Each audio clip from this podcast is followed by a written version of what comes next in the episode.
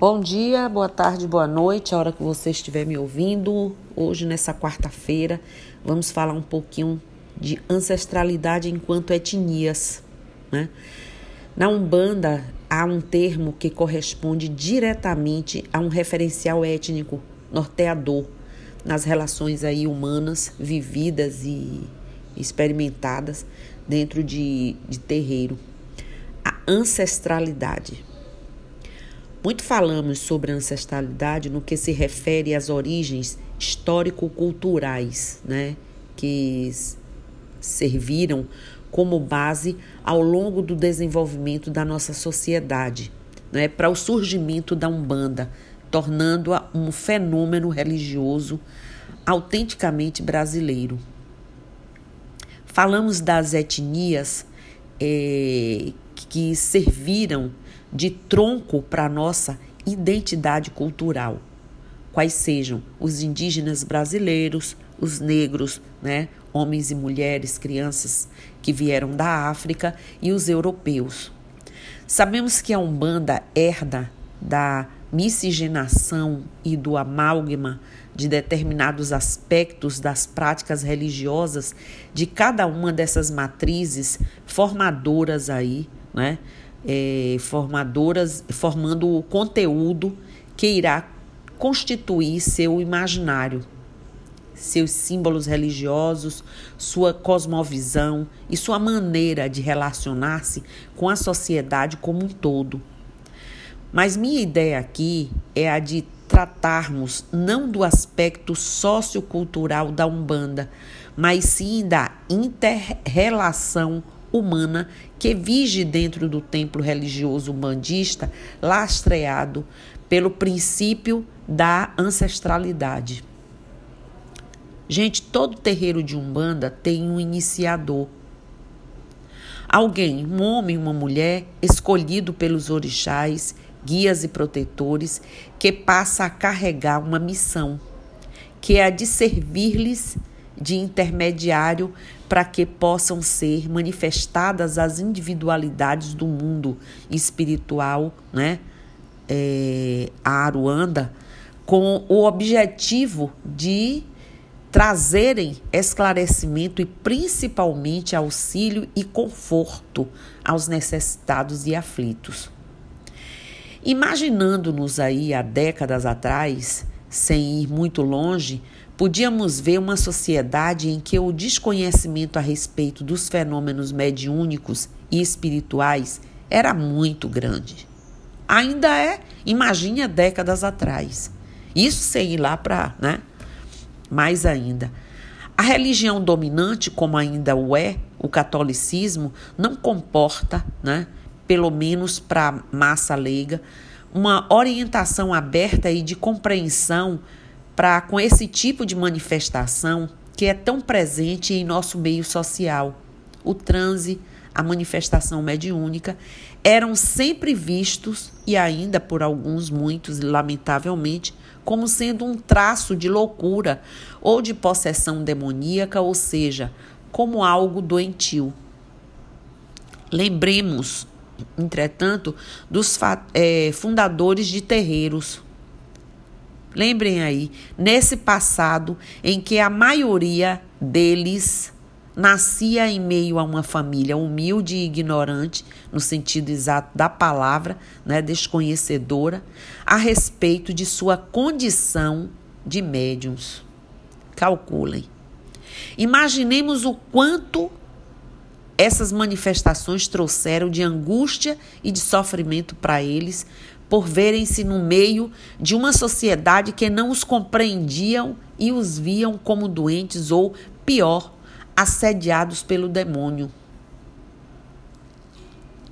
São essas pessoas, em meio a tais adversidades, que vão conduzir as suas vidas aceitando a condição de compromisso para com o mundo espiritual por meio de seus mentores e demais espíritos trabalhadores que o acompanham, servindo como pontes entre a realidade da Aruanda maior e a nossa vida aqui terrena. Tudo isso para que o objetivo de ajuda mútua envolvendo os habitantes dos dois lados da vida possam se, possa se concretizar. Assumem as suas missões, iniciam-se na prática mediúnica de Umbanda, aceitam seu caminho cheio de flores e de espinhos, é a verdade, como ceareiros aí das leis de Umbanda e com o passar do tempo e apesar de tantas vicissitudes, prosseguimos e fundam suas tendas, seus terreiros, suas choupanas, seus centros, templos, o nome que alguma que quem quiser dar. Enfim, são individualidades espirituais que se encarnam nesse mundo trazendo compromissos e assumindo responsabilidades profundas na condução de comunidades inteiras, zelando junto de seus mentores pelo andamento e pelo progresso né, interior de tantos quantos façam parte do grupamento de seguidores e filhos no santo né, de seus templos tornam-se referências étnico-morais, mesmo sem o perceber destas, destas comunidades. Assim surgem os terreiros de Umbanda que se espalham por todo o nosso país e até fora já. Aqueles que estão estruturados por um trabalho sólido de atendimento e acolhimento das pessoas que o buscam com o tempo, constroem em torno de si uma comunidade fiel que o segue e apoia, tornando-se devotos, tornando-se devotos dos orixás, que são cultuados nestes, bem como das entidades espirituais que baixam nesses terreiros, que vêm nesses terreiros trazendo esperança, conforto e caridade para todos os filhos na fé, né? O grupo de médiuns a corrente mediúnica que vai constituindo a força de trabalho de terreiros é formada por indivíduos com histórias e momentos diversos, conforme a realidade vivenciada de cada um. Né? O processo de interrelação entre as pessoas é enriquecido pelo diálogo uma vez que a característica fundamental da Umbanda é chamada oralitura, ou seja, a transmissão oral do conhecimento e da história espiritual pertinente a cada terreiro de Umbanda.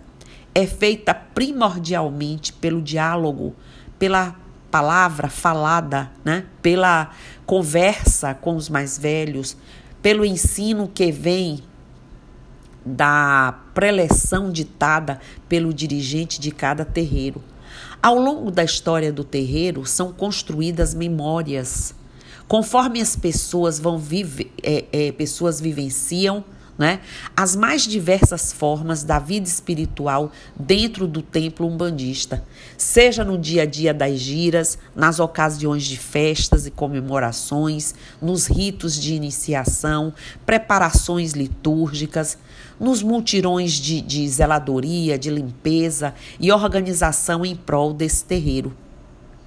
Dessa forma, antes de entrarmos no templo de Umbanda em que hoje nos encontramos, vocês e os que frequentam outros e o nosso, devemos lembrar que muitos outros já passaram por aqui ou por lá antes de, no, de alguns de vocês, né? Carregando esperança, memórias, histórias, conhecimentos, aprendizados, felicidades, frustrações, alegrias, tristezas, realizações, não é isso? Vivências profundas, enfim, tornando-as ligadas àquele ambiente, esse ambiente espiritual. Não são só os nossos guias e protetores que estão ligados às correntes espirituais de nosso terreiro, também outras pessoas aos poucos, né, vão se integrando naquela realidade espiritual e conforme avançam na história do terreiro, é, as pessoas se tornam parte desse mundo de luz. Não é à toa que nossos irmãos de terreiro mais velhos, quando desencarnam, passam também a fazer parte das correntes espirituais da casa. E em alguns casos, ao passar dos anos, chegam inclusive a integrar-se como espíritos trabalhadores da casa. Isso é possível, embora dependa muito da condição espiritual de cada um.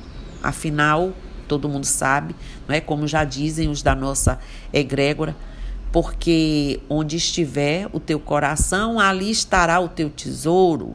Embora não seja possível fazermos uma relação direta e proporcional entre tempo e conhecimento, pois nem sempre o fato de realizarmos durante muito tempo alguma coisa significa que, estejamos fazendo né, da maneira correta ou com qualidade devida. Cabe nos lembrar aqui que a religião de Umbanda, né, na religião de Umbanda, o papel do mais velho né, no caminho da iniciação espiritual da Umbanda é muito importante. Os exemplos dos mais velhos, né? e isso não quer dizer idade no tempo de terreiro, tempo de religião, não é? a sua conduta, são diretamente observados e tendem a ser repetidos pelos médiums mais novos na casa. São os mais velhos que lastreiam e detêm as memórias que podem ser transmitidas aos mais novos, fazendo com que, tal qual grandes mestres o fizeram, partilhando seus conhecimentos, o coração de cada seguidor também se preencha dessas recordações felizes, assim como dos conhecimentos fundamentais para o crescimento espiritual dos neófitos aí dentro do terreiro. Verdade. Não esqueçam disso. Quando isso não ocorre, chega-se ao risco de fazer com que se esmoreça a fé, com que a responsabilidade dos papéis se dissolva, com que se perca o referencial e os valores que devem ser cultivados e ensinados pelo exemplo, não é? é insistimos dentro do ambiente religioso. Isso tudo porque o fortalecimento da fé e do significado espiritual precisa da experiência com o outro por meio da partilha. Esse é o princípio da comunhão a qual deve existir entre os membros da corrente mediúnica, entre os filhos na fé. Portanto, meu povo, segundo minha humilde visão, Devemos sempre lembrar que antes de olharmos para as coisas e as pessoas que estão inseridas no templo de cada umbanda, ao qual nos vinculamos, estabelecendo críticas e exigindo mudanças, devemos sempre nos lembrar de que ali há uma história viva, na qual cada um de nós se insere na medida do papel e das responsabilidades atribuídas a cada um. Pessoas existem, existiram ali, que construíram seu espaço, sua história espiritual naquele templo. E nós devemos respeitar tudo isso, mesmo que diante de dúvidas ou da impossibilidade de compreendermos totalmente determinadas questões, justamente devido à experiência. São os passos que ainda não deram pelo caminho que outros à sua frente já caminharam.